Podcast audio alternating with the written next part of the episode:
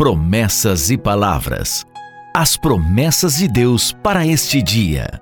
Em nosso encontro de hoje, pensaremos sobre uma promessa muito preciosa do nosso Deus à sua criação. A promessa da redenção humana.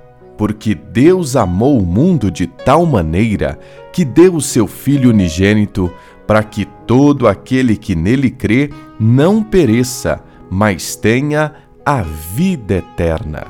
João, capítulo 3, versículo 16. O apóstolo João nos apresenta as boas novas, o grande amor de Deus para conosco, o amor que nos alcançou e nos atrai. Deus estabeleceu um plano para nos salvar da morte eterna plano mediante o qual seu filho daria a vida em lugar do pecador. Dessa forma, todo o que o reconhece, o aceita como Salvador, é perdoado e recebe a promessa da vida eterna.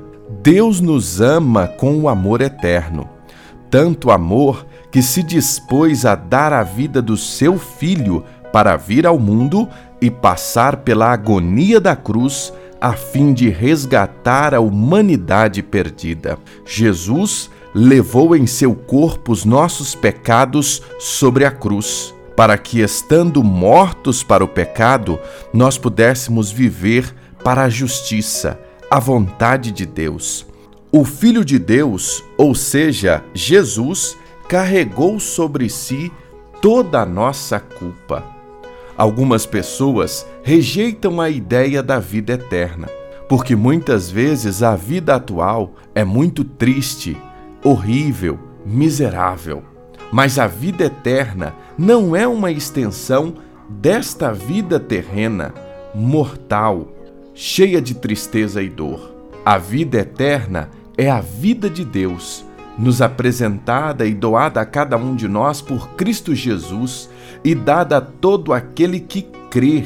Este que acredita e reconhece Cristo como Salvador tem a promessa desta vida eterna, onde não haverá mais morte, doenças, inimigos, aonde não haverá mais o mal e o pecado, onde todas estas primeiras coisas já serão passadas.